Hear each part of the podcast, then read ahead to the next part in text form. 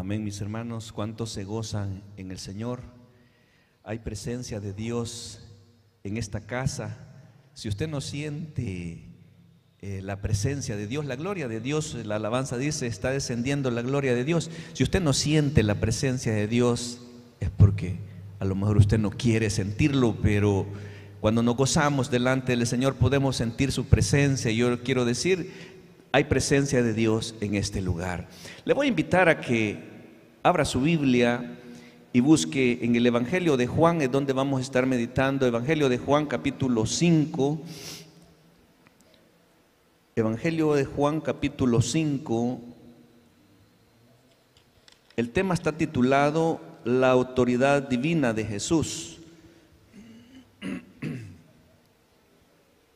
Ese es el tema que he titulado a, este, a esta porción, La autoridad divina de Jesús.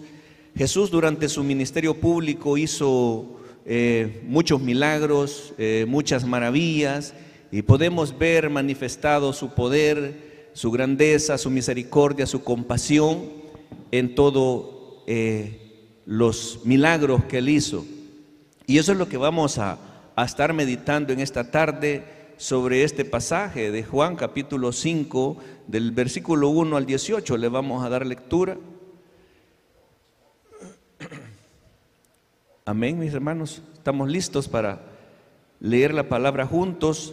Leemos la palabra conforme está escrita en el nombre del Padre, del Hijo y del Espíritu Santo y dice Juan, después de estas cosas había una fiesta de los judíos y subió Jesús a Jerusalén y hay en Jerusalén cerca de la puerta de las ovejas un estanque llamado en hebreo Betesda, el cual tiene cinco pórticos en estos yacía una multitud de enfermos, póngale cuidado a esto, ciegos, cojos y paralíticos, que esperaban el movimiento del agua, porque un ángel descendía de tiempo en tiempo al estanque y agitaba el agua, y el que primero descendía al estanque después del movimiento del agua, quedaba sano de cualquier enfermedad que tuviese.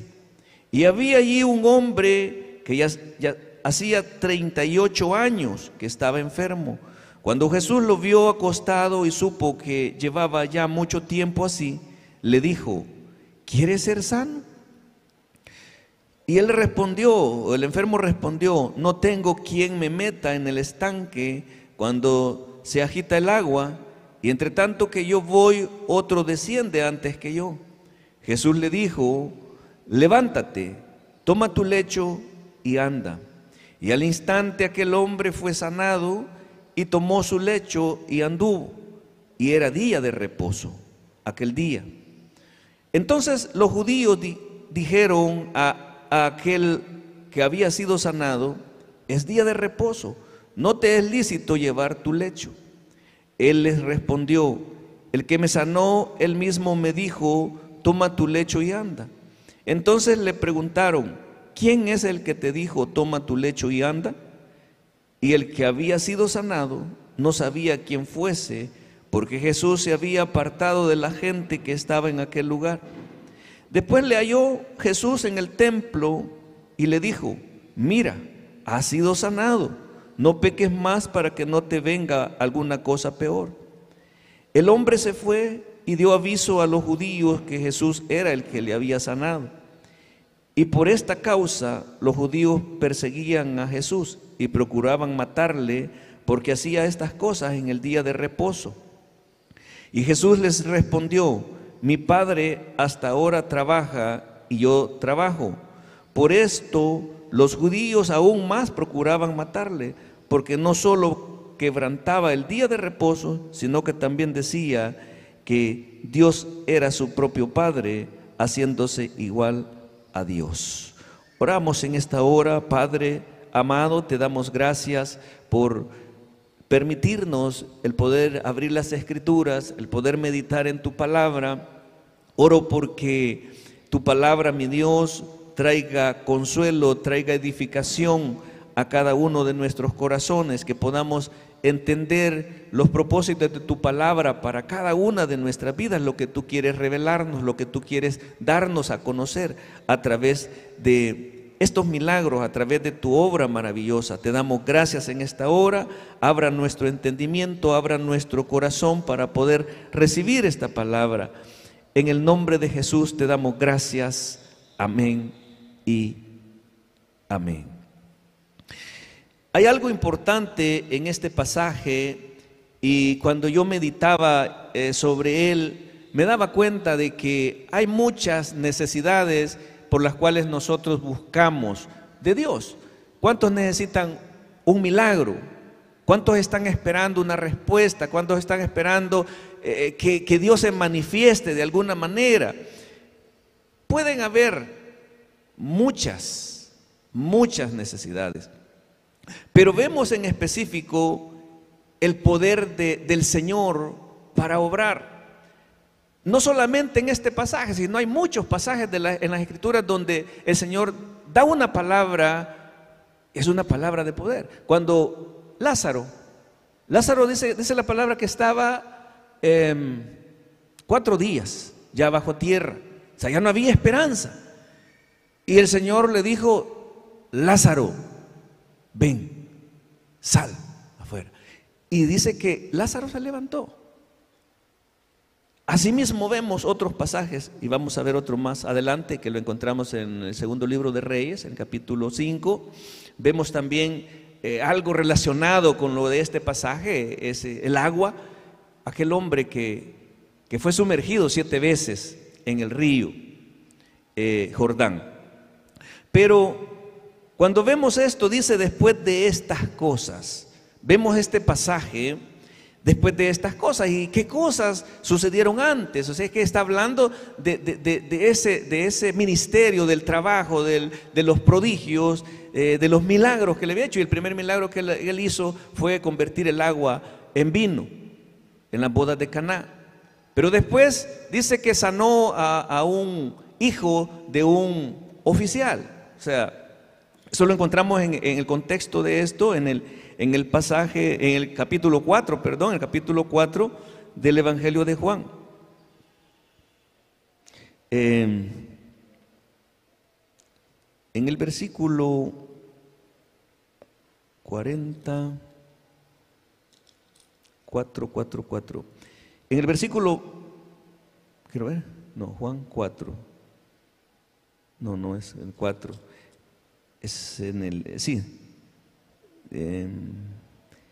en el versículo 46. Vino pues, dice Jesús otra vez a Caná de Galilea, donde había convertido el agua en vino, y había en Capernaum un oficial del rey, cuyo hijo estaba enfermo, oiga, cuyo hijo estaba enfermo.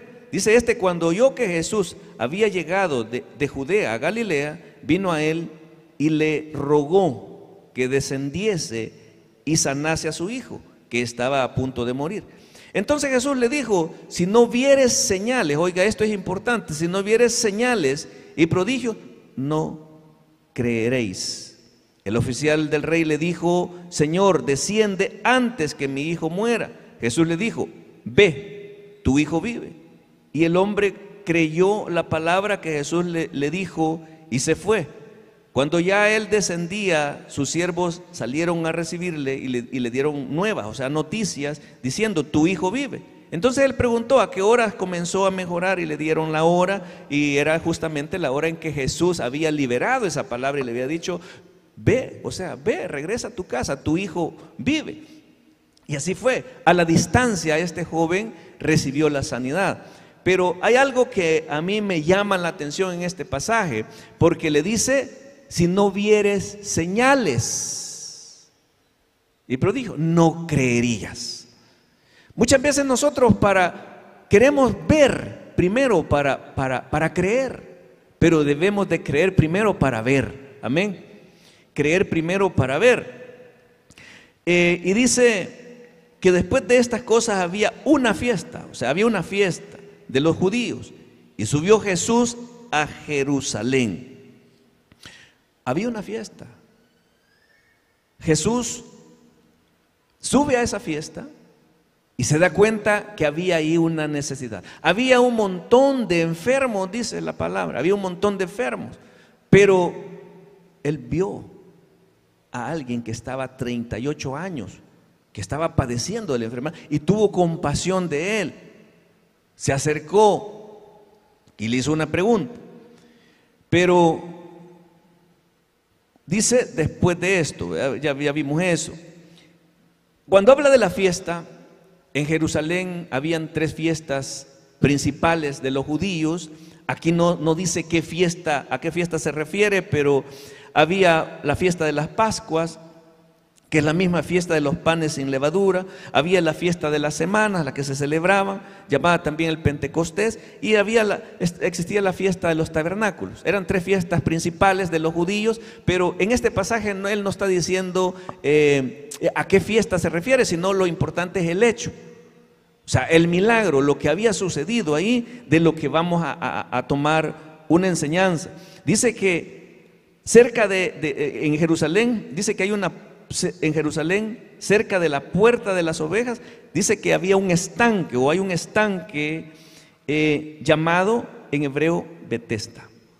Y esto también, llamado Betesta, el nombre Betesta o la palabra Betesta significa casa de misericordia. Y allí es donde va encajando eh, cuando Jesús manifiesta su poder, eh, su autoridad y surge o hace este milagro. Porque en, esta, en estos pórticos o cerca del estanque había un montón de gente enferma esperando. Ahí dice ciegos, cojos y paralíticos. Pero nosotros ¿dónde vamos a buscar? ¿Dónde buscamos nosotros algo? ¿Dónde? En Dios, en la casa de Dios. Surgen milagros. Mire, ¿Dónde más puede ir a buscar usted? Jesús dice que subió a una fiesta, pero esto era una fiesta especial en la cual Jesús llegó, así como nosotros aquí estamos en una fiesta. Amén. ¿O no están de acuerdo conmigo? Esto es una fiesta y para los hijos de Dios el estar en un reunido para alimentarnos de la palabra, debemos de tomarlo así como una fiesta. Dice que tenía cinco pórticos. En estos yacía una multitud de enfermos, ciegos, cojos y paralíticos que esperaban el movimiento del agua. Esta gente estaba ahí, cerca del estanque, esperando algo, esperando algo. Y dice que eran, ¿qué? Ciegos ¿Qué más? Cojos. Sí. ¿Qué más? Paralíticos. Ahora vámonos a la parte espiritual. ¿Cuántos necesitamos del poder de Dios? Del mover de Dios, del mover del Espíritu de Dios. Estos esperaban el mover del agua porque estaban esperando una sanidad, esperando un milagro. Pero nosotros también podemos estar ciegos, podemos estar cojos y podemos estar paralíticos espiritualmente. Ahora, ciegos es porque necesitamos que nuestros ojos espirituales sean abiertos para poder discernir, para poder entender y ver las maravillas de Dios. Y lo que Dios hizo en aquel tiempo lo va a seguir haciendo en estos días. Porque Él es el alfa y el omega, el principio y el fin. Y Él sigue siendo el mismo Dios y va a seguir haciendo las mismas obras. Y dice que aún mayores. Eh, ¿Qué es perder la visión?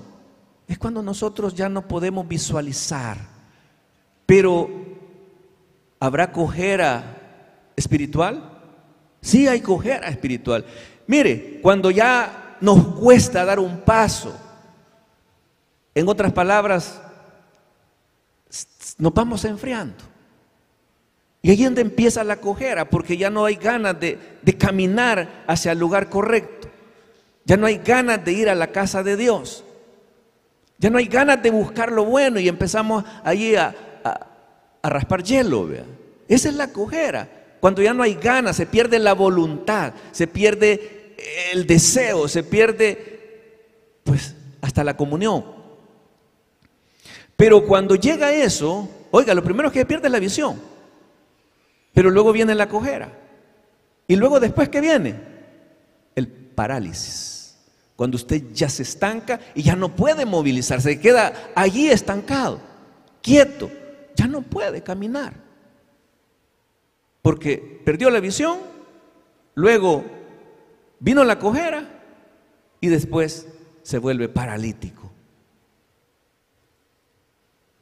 Cuando yo meditaba en este pasaje, me doy cuenta que hay una gran necesidad y espiritual porque el Señor no solamente deseaba sanar a, esa gente, sino también eh, eh, físicamente, sino también espiritualmente. Y lo vemos en el pasaje, más adelante, casi al final, cuando le dice el Señor, el Señor le dice a este hombre que había padecido durante 38 años ese parálisis, le dice, eh, mira, has sido sanado. No peques más para que otra cosa peor no te acontezca. Entonces el Señor estaba interesado en la sanidad espiritual también, no solamente en la sanidad física.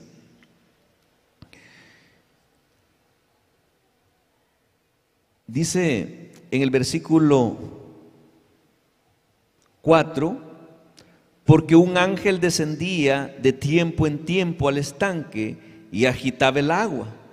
Y el que primero descendía al estanque después del movimiento del agua, dice que quedaba sano de cualquier enfermedad que tuviese. Cuando nosotros venimos a Cristo Jesús, la atmósfera cambia, porque en Él encontramos la sanidad, en Él encontramos la vida.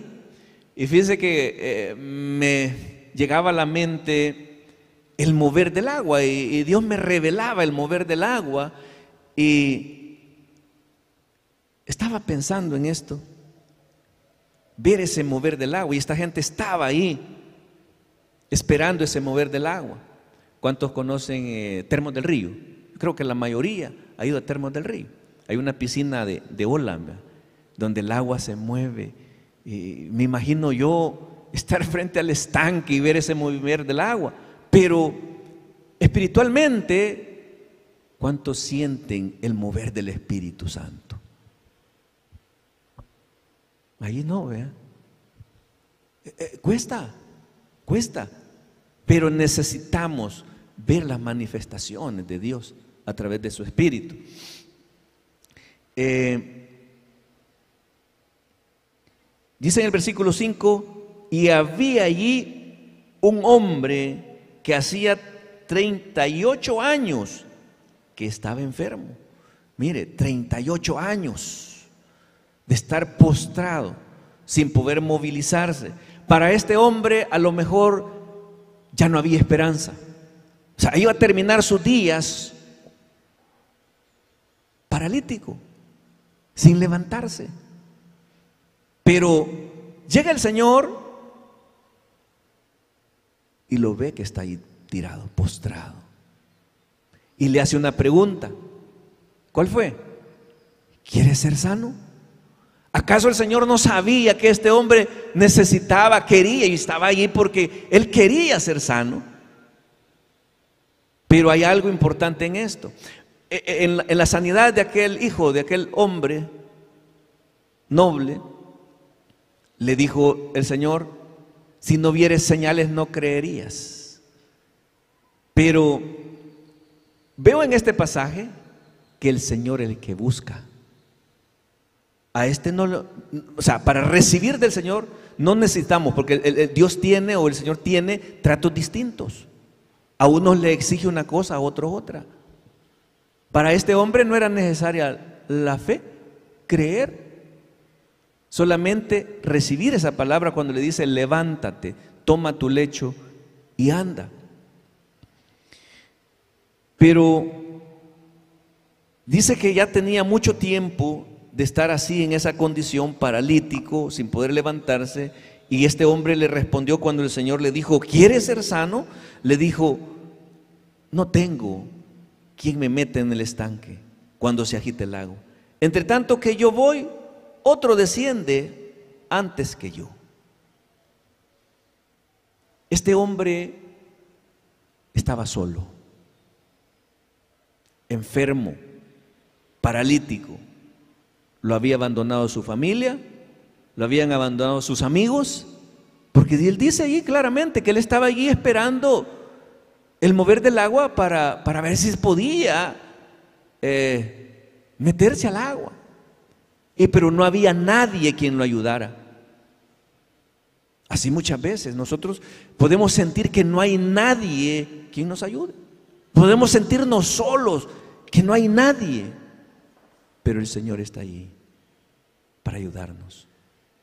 Hay algo que, que dice la palabra, que aunque tu padre y tu madre te dejaren, con todo yo no te dejaré.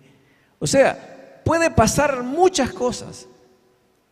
Puede ser abandonado, no puede haber nadie con usted en esos momentos difíciles, pero el Señor siempre estará ahí para ayudarnos. Cuando lo vio ahí postrado, el Señor tuvo compasión, se acercó. No fue este hombre que lo buscó porque él aún ni, no sabía quién era quien, había hecho, había hecho esa, esa obra, ese milagro, quien lo había sanado. Él no conocía del Señor. El Señor lo buscó porque el Señor es quien nos busca. Y le dijo Jesús, cuando este hombre le dijo, no tengo quien me meta en el estanque, estaba solo, le dijo el Señor, levántate, toma tu lecho y anda. Levántate, toma tu lecho y anda. Este hombre, ¿qué hizo? Me imagino yo estar 38 años tirado en el suelo y cuando el Señor le dice, toma tu lecho. Lecho es tu cama. Enrolla tu, me imagino que una colchoneta ahí, enrolla tu cama y, levántate. este hombre pudo haber pensado, ¿y cómo me voy a levantar si toda la vida he estado así, postrado, 38 años de estar en esta condición? ¿Cómo me voy a levantar? Pero este hombre inmediatamente se levantó. Ahora hay algo. ¿Qué necesitamos para recibir lo que Dios tiene para nosotros? ¿Qué necesitamos? Obedecer. Obedecer a la palabra. Este hombre obedeció a la palabra. Se levantó y inmediatamente empezó a caminar para recibir de Dios necesitamos obedecer a su palabra. Dice que al instante aquel hombre fue sanado y tomó su lecho y anduvo y era día de reposo. Aquí ya había un problema. Pero el Señor estuvo dispuesto a pagar ese precio, del cual también pagó por cada uno de nosotros, entregándose en la cruz para que nosotros recibiésemos eh, la redención, la salvación. Él se entregó por nosotros. Dice que al instante este hombre se levantó, fue sanado y anduvo, pero era día de reposo. Entonces los judíos dijeron a aquel hombre, ha sido sanado, ha sido sanado, es día de reposo, no te es lícito llevar tu lecho, no te es lícito llevar tu lecho. Se sorprendieron. Una es porque le conocían y lo habían visto todo el tiempo ahí. Eh, en el portal, esperando el mover del agua, esperando su milagro, pero cuando ya lo ven andando, dicen, ¿y este quién es? Vea? Si es el que estaba ya tirado, postrado.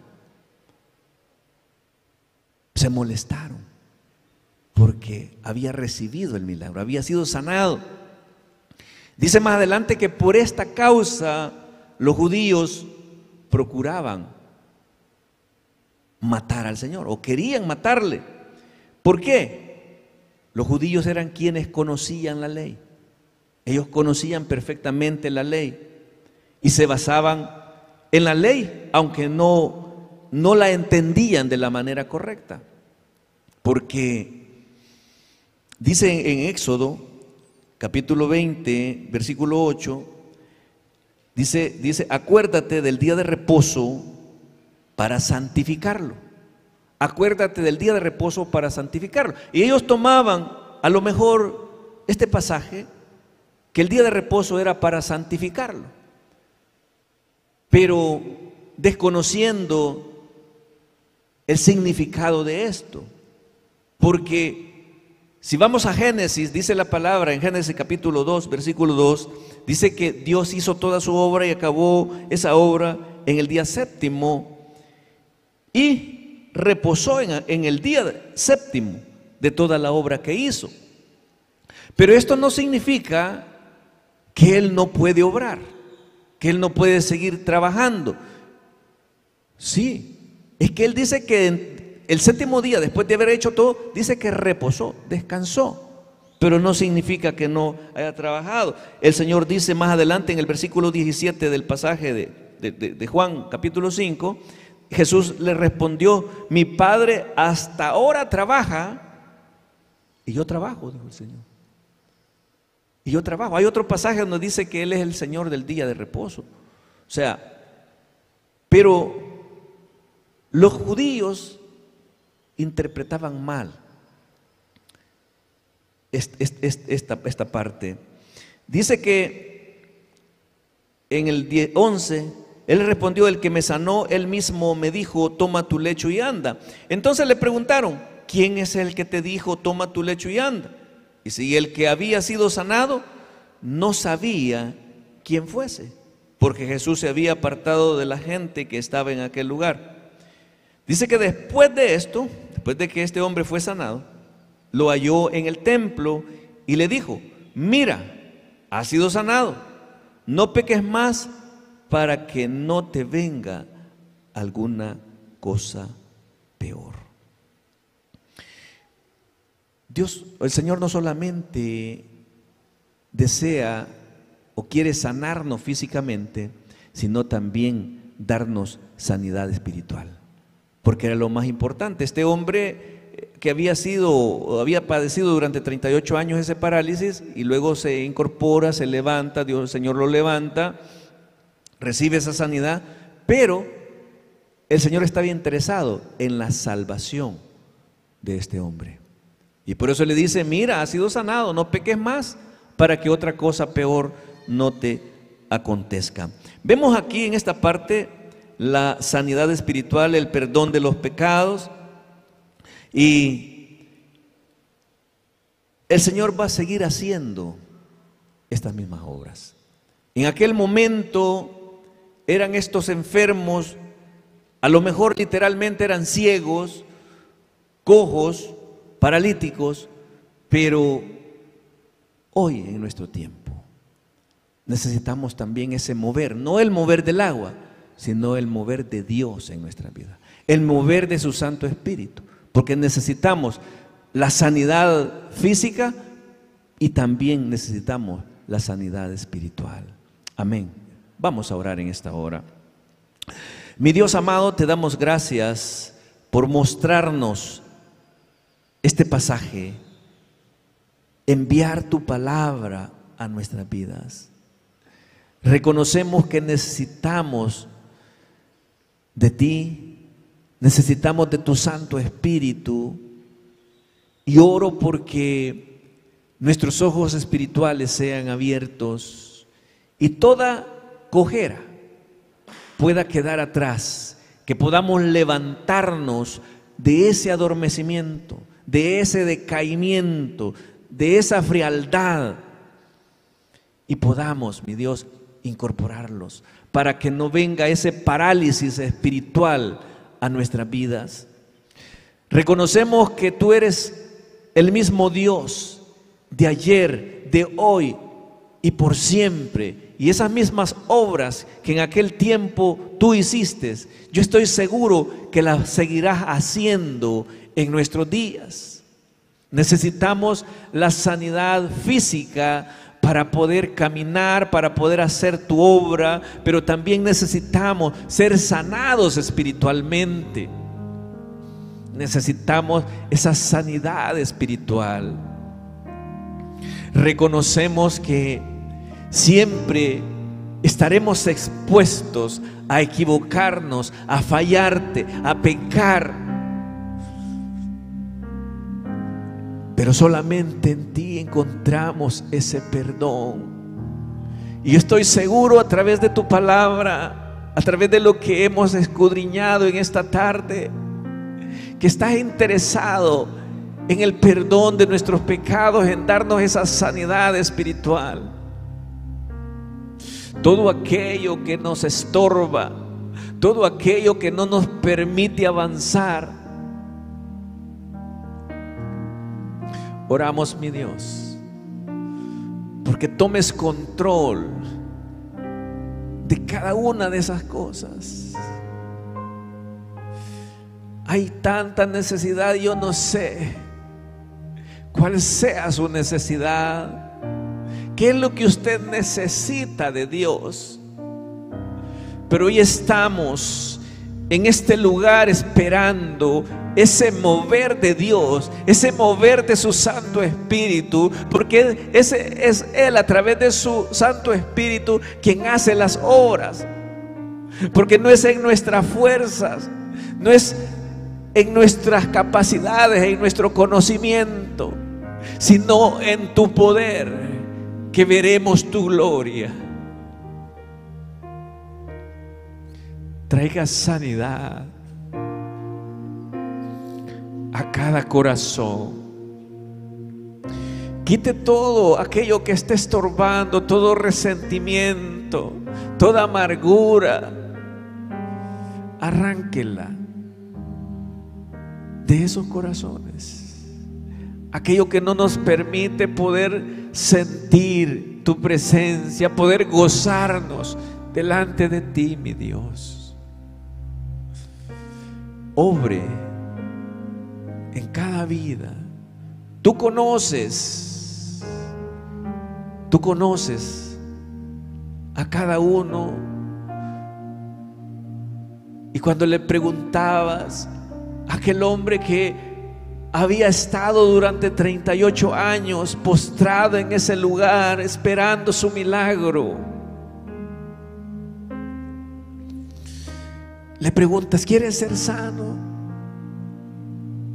Y no es porque no sabía que este hombre necesitaba esa sanidad, porque Él te conoce.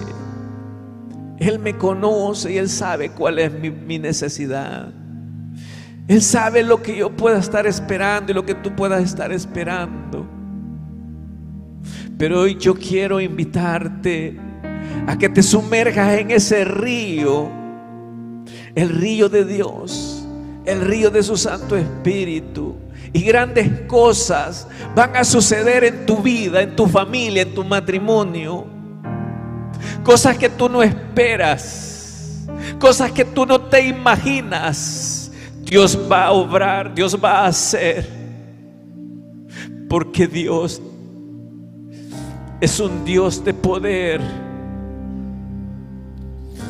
Y ese mismo Dios que levantó aquel paralítico es el mismo Dios que yo tengo.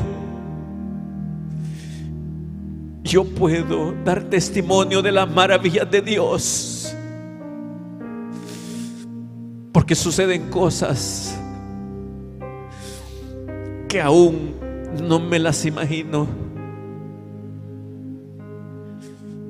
Esperamos ese mover. Esperamos esas manifestaciones. Anhelamos ver la gloria de Dios. Pero es necesario obedecer a su palabra. Es necesario obedecer. Así como este hombre recibió aquella palabra de parte del Señor y le dijo, levántate, toma tu lecho y anda. Yo vengo a decirte también en esta tarde, levántate, levántate. Ya no es hora de que estés postrado. Aquello que te detiene, entrégalo al Señor. Entrégalo al Señor. Padre, te damos gracias. Porque yo estoy seguro que tú seguirás haciendo esas mismas obras. Clamo mi Dios por tu pueblo. Clamo mi Dios por tus santos, por tus escogidos.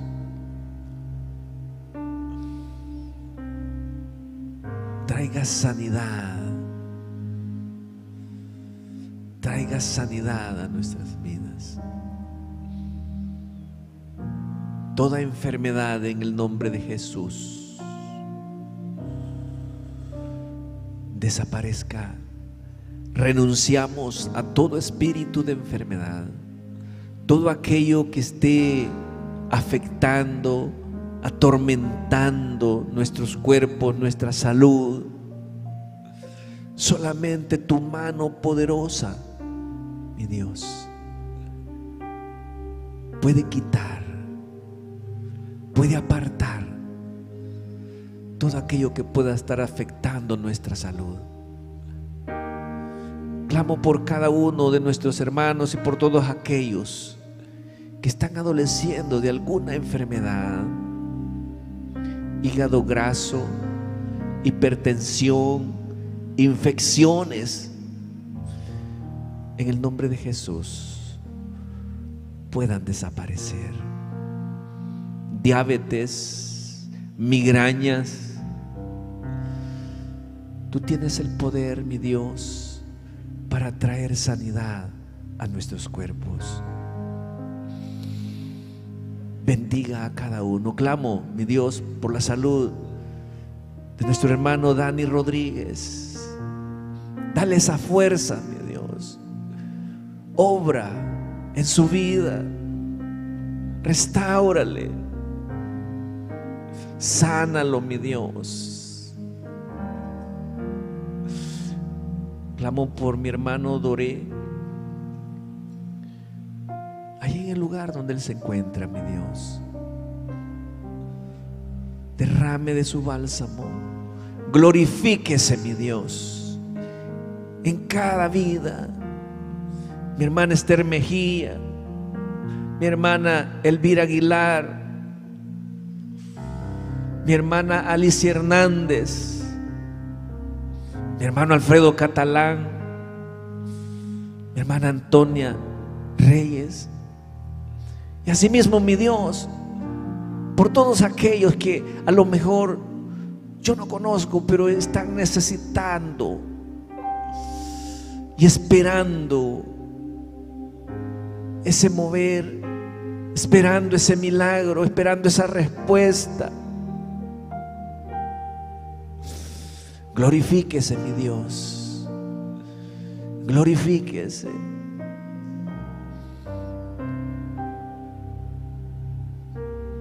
Bendiga, mi Dios, a las familias. Traiga restauración.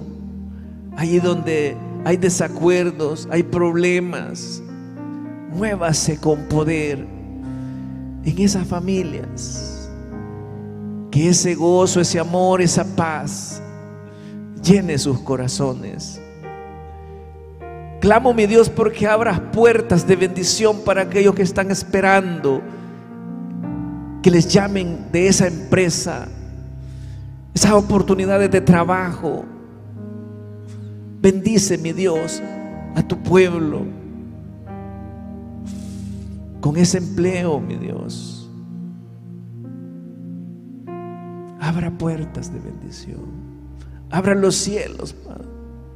Traiga sanidad espiritual. Aquellos, mi Dios, que han sido, son esclavos de vicios, de pecados.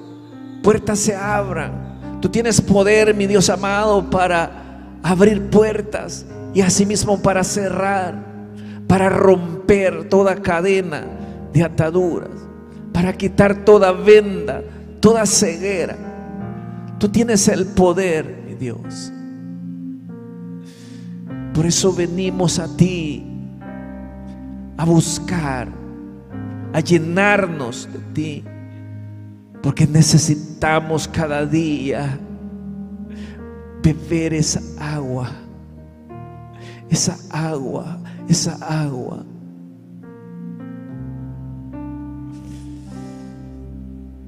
Bendecimos, mi Dios.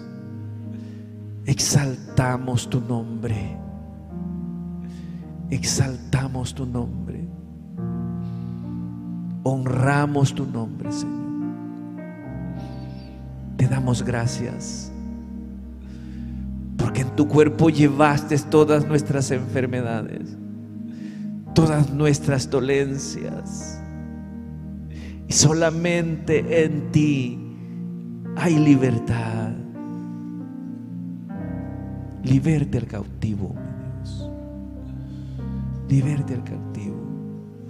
Toda obra de las tinieblas retroceda, desaparezca.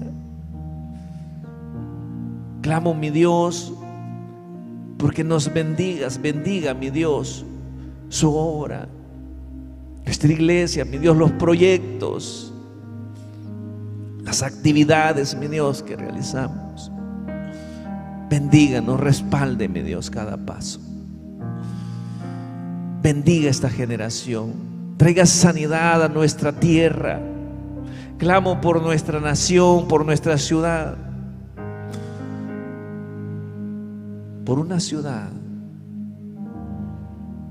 limpia, sana. Te damos gracias, Padre. Gracias, Padre. Gracias, Hijo. Gracias, Espíritu Santo. Reciba la gloria, reciba la honra en el nombre que es sobre todo nombre, el nombre de Cristo Jesús. Amén y amén. Amén, mis hermanos.